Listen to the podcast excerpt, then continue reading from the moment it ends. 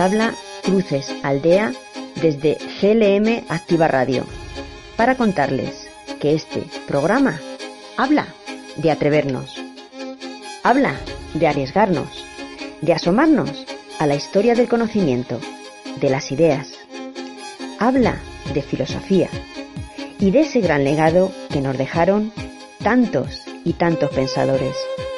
Habla de quienes sí se atrevieron, perdiendo incluso su propia vida. Porque ellos lo merecen y porque a ellos se lo debemos, atrévete a pensar.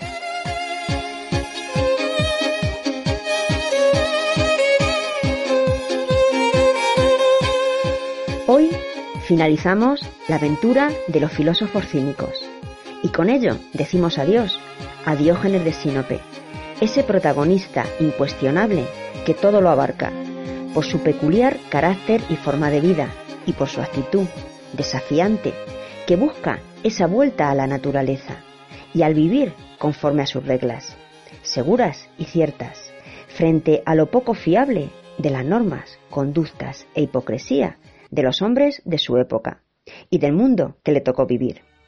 Contaremos qué le sucedió cuando le capturaron unos piratas. Relataremos cómo fortalecía su cuerpo y su alma, cómo buscaba incluso adrede las inclemencias del tiempo, el frío, la lluvia y la nieve, y las enfrentaba para desafiarlas y aumentar así su fuerza, la física y la anímica. Explicaremos por qué abrazaba las estatuas heladas, cómo de ocurrente era cuando se enfrentaba con su lengua y su palabra a los demás. ¿Por qué nadie le amedrentaba? Descubriremos que en el fondo sí era querido y sí era admirado y apreciado por los demás. Finalmente, como no podía ser de otra manera, relataremos su forma de morir, en perfecta sincronía con su forma de vivir.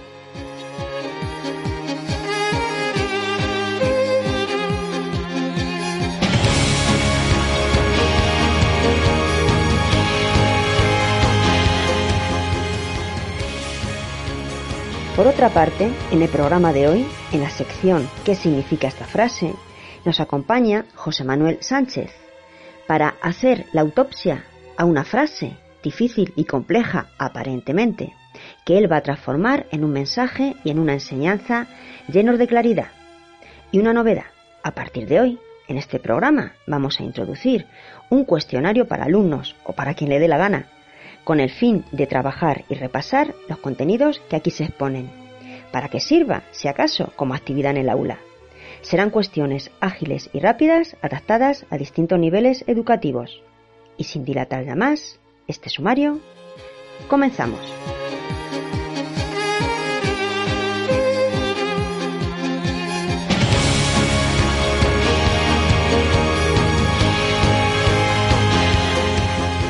En la narración del pensamiento de los filósofos cínicos es muy importante tener en cuenta el contexto histórico en el que sus protagonistas viven, para entenderle mejor.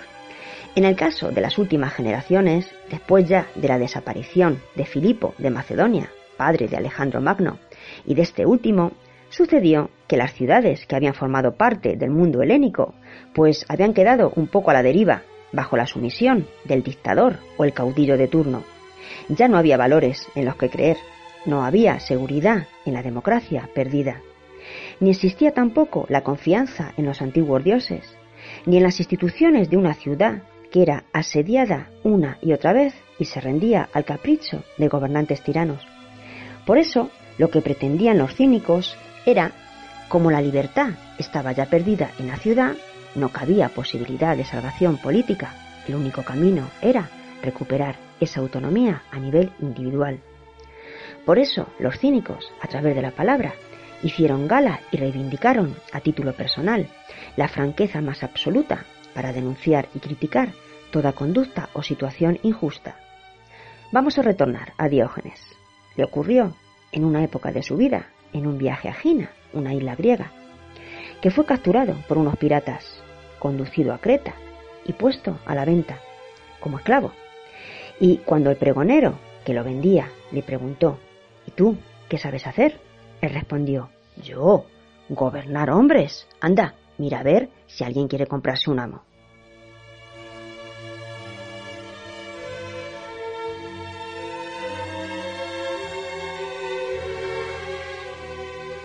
Pues bien, resulta que al final, efectivamente, Diógenes fue vendido y comprado por Geníades, que se lo llevó a Corinto, pero ocurrió que amo y esclavo acabaron llevándose también, que Diógenes le educó a sus hijos, les enseñó poesía, les enseñó a resumir los textos para memorizarlos mejor, les acostumbró a ir vestidos por la calle de manera sencilla, etcétera, etcétera. En fin. Ahora bien, esta desconfianza que tenían estos filósofos en la sociedad y en los beneficios del progreso y la cultura se veía compensada en una gran confianza en la naturaleza del individuo para alcanzar mediante su esfuerzo individual la verdadera virtud y con ello la verdadera felicidad. Porque el cínico afirma que se puede ser feliz con el simple atenerse a considerar como propio lo que uno es, no lo que tiene de prestado, como todos esos aparentes propiedades que en realidad son ajenas. Por tanto, lo que libera al hombre no son las condiciones materiales, sino su disposición interior frente a ellas.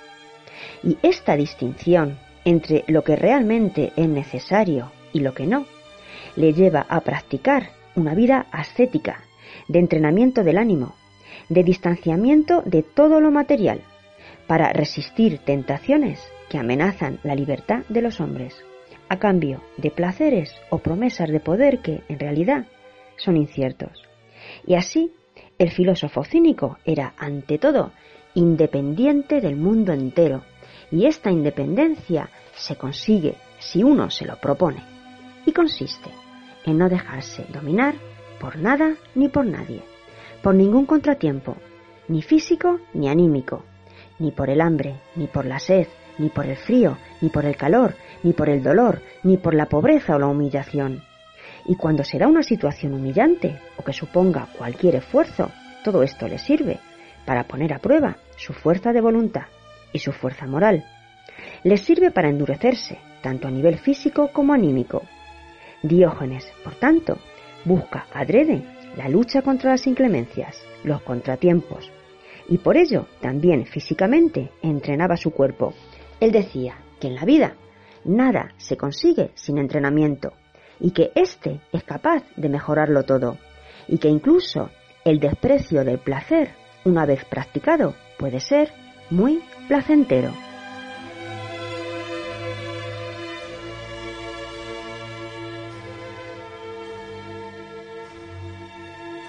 Por eso se sometía voluntariamente a todo tipo de dificultades, para conseguir esa imperturbabilidad del ánimo.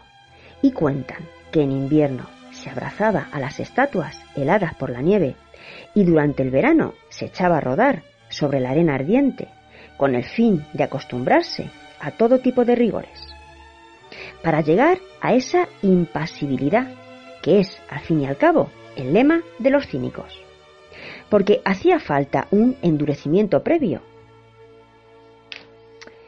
Y de esa victoria sobre el placer y las tentaciones saca quizá el mayor de los placeres, el gozar de una libertad sin trabas, sin que nadie le ate, sin que nada le ate. Y esta independencia se apoya en su obediencia solo a lo natural, menospreciando las convenciones legales. Se trataría de una libertad que no reconoce otras normas que las normas de la naturaleza universal.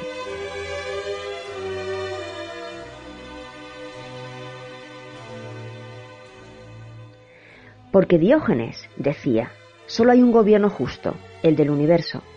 Por eso rechaza ser ciudadano de cualquier ciudad concreta. Reivindica por primera vez el cosmopolitismo, que en el fondo es un humanitarismo que da a todos los humanos una misma patria, como una misma es la naturaleza de los hombres. Él sabía que la verdadera libertad está en ese universalismo, que las leyes y los prejuicios nacionales le niegan a un hombre, según nos relata Carlos García Gual. Frente a las fronteras nacionales, el cínico se vuelve vagabundo de forma voluntaria, porque solo existe solo hay una auténtica ciudad, la del universo habitado. Por eso, él niega las trabas que le impone pertenecer a una ciudad determinada, porque lo decisivo es la libertad individual, porque lo más universalmente humano une a los hombres, hace que echen raíces, no en una ciudad o polis concreta donde nacen, sino en el cosmos, en el universo.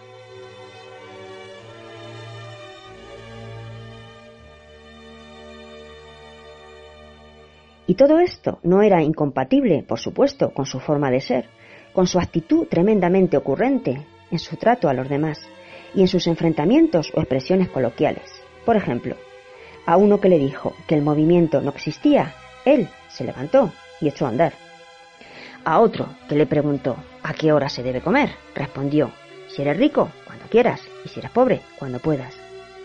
Se paseaba además Diógenes a plena luz del día, sujetando en su mano un candil encendido y diciendo que busca un hombre.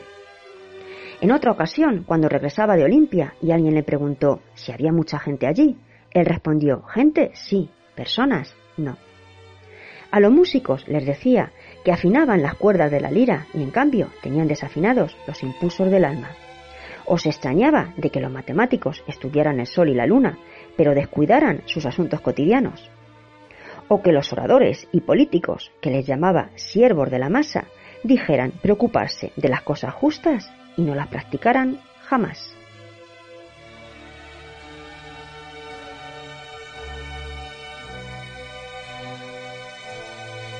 Pero ocurría en el fondo que de alguna manera sí era valorado, y sí era protegido, y sí era apreciado por sus conciudadanos, porque cuando en una ocasión un muchacho le rompió la tinaja donde vivía, los atenienses le apalearon y le dieron otra a Diógenes.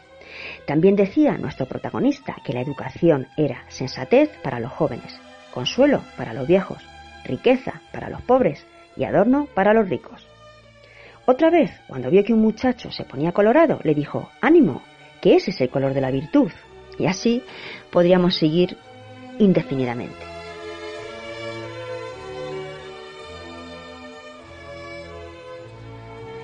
Diógenes murió tras haber vivido cerca de 90 años, y sobre su muerte se cuentan distintas versiones. Unos dicen que murió después de haber comido un pulpo vivo, que no fue capaz de digerir, que tuvo un cólico tremendo y que se fue a consecuencia de eso. Otros que murió por contener su respiración de forma intencionada, con el fin de escapar voluntariamente a lo que le restaba de vida. También dicen que fue cuando trataba de repartir un pulpo entre unos perros, que le mordieron en un tendón de la pierna y cayó al suelo. Pero sus amigos, en cambio, apoyaron la versión de la retención del aliento. También relatan que al morir encargó que dejaran su cuerpo sin enterrar, para que cualquier animal pudiera alimentarse de él. Sobre la tumba alzaron una columna y sobre ella un perro de mármol. Eso sí, cuentan, aunque esto no está comprobado, pero cuentan que murió el mismo día que Alejandro Magno.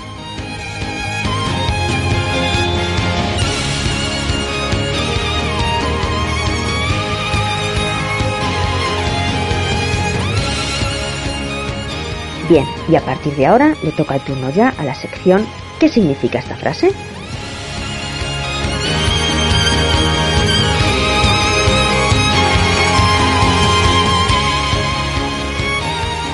A veces ocurre que de pronto chocamos con alguna frase que nos asusta, porque aparentemente, solo aparentemente, parece increíblemente difícil.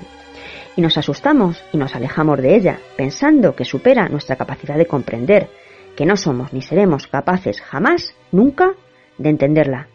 Pues bien, nada más lejos de la realidad, porque lo único que debemos hacer es intentar acercarnos a ella de la mano de un buen profesor. Y lo vamos a comprobar rápidamente, cuando pasen pocos segundos desde el momento en que José Manuel Sánchez, profesor de filosofía de Elías Alarcos, empiece a hablar, rápidamente se despejará y aclarará el camino hacia la comprensión del autor que hoy nos ocupa, nada más y nada menos que Hegel, que genera susto, a veces incluso, entre los propios estudiantes y profesores. Pero aquí vamos a atrevernos, que para eso estamos, y vamos a escuchar ya qué es eso, qué significa esa frase ¿Qué quiere decirnos Hegel cuando afirma que la verdad está en el todo? Escuchamos.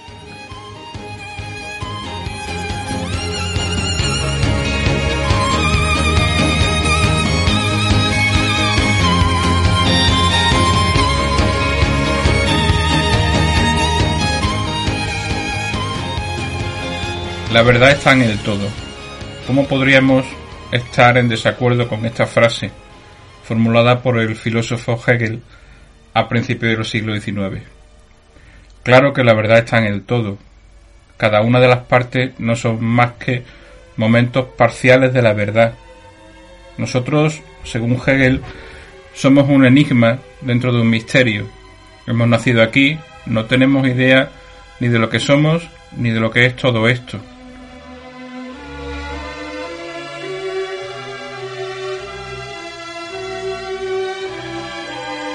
Pero a poco que nos desarrollamos y, tomamos uso de la razón, queremos saber lo que somos y lo que es todo esto.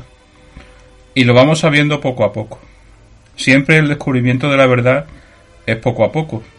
Es como si estuviéramos montando un puzzle y tuviéramos las piezas, pero no tenemos la visión del todo. Entonces, viendo las piezas una a una, las vamos encajando pero solo entendemos lo que hay en el puzzle cuando ponemos todas las piezas. Bien, pues eso es lo que está haciendo el ser humano. Una vez que tomamos uso de la razón, una vez que la humanidad se deja llevar por su curiosidad y por sus ganas de saber, y empieza a pensar y a analizarse a sí misma y a analizar lo que tiene a su alrededor, entonces es cuando empieza por partes a entender lo que le rodea.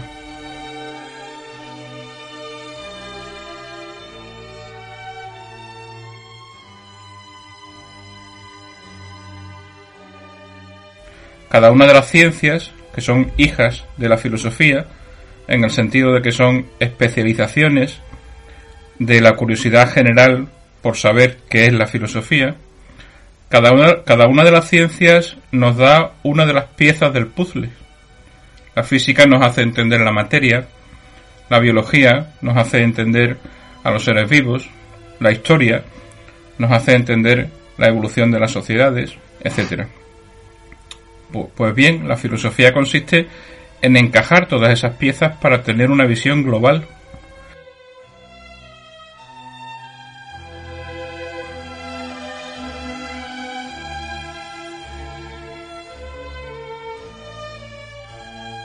Y por eso se puede decir que la verdad está en el todo. La verdad no es una, una no es nunca parcial, eh, la visión global es lo que le da sentido a las visiones parciales. Es decir, si la biología me explica a mí cómo funciona un ser vivo, eso será verdad. Y si la física me explica cómo funciona la materia, eso será verdad. Pero el sentido, tanto de los seres vivos como de la materia, cobra su pleno sentido cuando lo insertamos en un punto de vista global.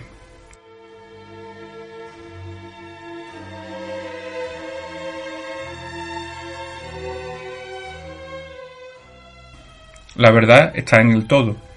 Las partes son verdades parciales, no un sentido global. Otro ejemplo de esta frase. Tú cuando, cuando conoces a una persona, tienes al principio visiones parciales de ella. Lo primero que ves al principio es su aspecto físico, después aprecias ciertas formas de pensar en ciertas cosas concretas, después a lo mejor te enteras de cosas parciales de su vida, bien, pues tú la verdad sobre esa persona la conseguirás llegar a tener si es que consigues, si consigues tener todas las piezas de esa persona, todos los datos de cada, una de, cada uno de los aspectos de esa persona. Y la verdad total será encajar todas esas piezas. Si no llegas a conseguir eso, tú lo único que tienes son verdades parciales, que no está mal, pero no es la verdad global. Y por eso dice Hegel que en cualquier cosa que abordemos, en cualquier cosa a la que nos lleve nuestra curiosidad, siempre la verdad está en el todo. Las verdades parciales son verdades parciales, que son muy, son muy valiosas, pero no son más que verdades parciales.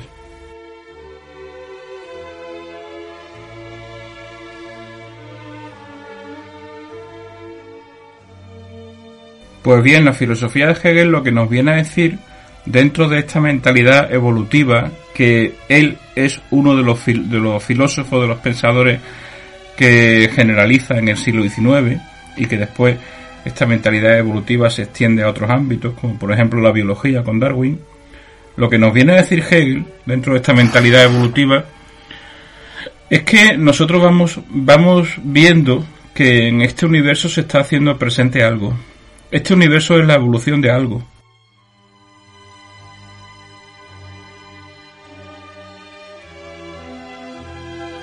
Podemos ver este universo como la evolución desde lo simple a lo compuesto, desde lo simple a lo complejo, de la materia a la razón, de lo muerto a lo vivo.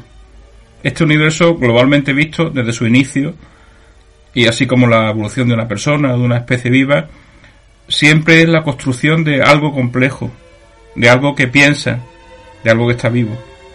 Y por tanto, eh, hay motivos para ser optimista. La filosofía de Hegel es una enorme reflexión optimista en el sentido de que si miramos el universo desde la razón, podemos ver que el universo es la muestra de un enorme progreso. Aunque parezca mentira, en el universo, según Hegel, está, está ocurriendo un enorme progreso desde lo simple a lo complejo, de lo muerto a lo vivo, de lo no pensante a lo, a lo pensante.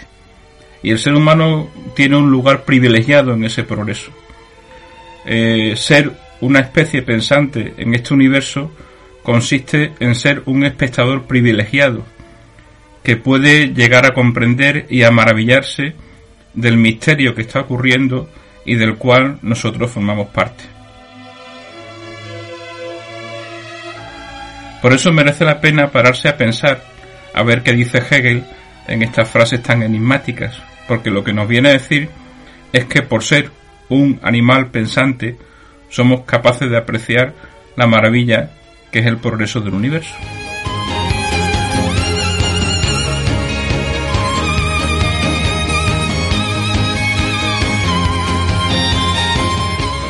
¿Ven cómo no era tan complicado? Así disfrutamos todos y le damos mil gracias a José Manuel por compartir con nosotros su capacidad de explicación y su inteligencia para transformar lo difícil en fácil. Hasta pronto, José Manuel, y mil gracias, repito. Bueno, y ahora llega la hora del cuestionario, al final del programa, dirigido, como dijimos, a quien quiera, bien para alumnos, como actividad en el aula, o bien para que cualquier oyente de este programa quiera retener y trabajar un poco más los contenidos hasta aquí narrados. Las preguntas son las siguientes, van rápido. Respecto a los filósofos cínicos, primera pregunta. Realiza un resumen o síntesis señalando las características más destacadas de los filósofos cínicos. Mínimo media cara de folio. Segunda pregunta. ¿Por qué quieren distanciarse de todo lo material estos pensadores? ¿Con qué fin? Tercera pregunta. Los cínicos se sometían a todo tipo de dificultades. ¿Qué perseguían con ello? Razona tu respuesta. Cuarta pregunta. Busca personas en la sociedad actual que para ti reflejen conductas cínicas. Di por qué. Quinta y última. Adapta a tu mundo y entorno el pensamiento de estos filósofos. Mínimo media cara de folio. Razónalo. Respecto a la frase de Hegel, las cuestiones son, primera, resume el significado de la frase La verdad está en el todo, en un máximo de tres líneas. Segunda, las distintas ciencias son piezas de un puzzle. ¿Qué papel juega ahí la filosofía? Tercera, ¿por qué la verdad nunca puede ser parcial? Razona tu respuesta. Cuarta, el universo en Hegel siempre supone evolución. Explícalo. ¿Es optimista o pesimista su pensamiento? Quinta y última, ¿por qué somos espectadores privilegiados, los humanos, dentro de este universo? Razona tu respuesta. Bien, y por hoy no damos llamar de sí. Recordamos una vez más que todos los contenidos de estos programas dedicados a la filosofía cínica se han basado en el libro de Carlos García Gual, La secta del perro, y también en el historiador Diógenes Laercio a través de su texto Vida, opiniones y sentencias de los filósofos más ilustres. Por último, si les apetece, solo si les apetece, Tienen los podcasts de todos los espacios hasta ahora emitidos disponibles en la página de CLM Activa Radio y en redes sociales. Y que nada más. Se despide hasta la próxima semana de todos ustedes, Cruces, Aldea. Placer gordo. Que sean felices.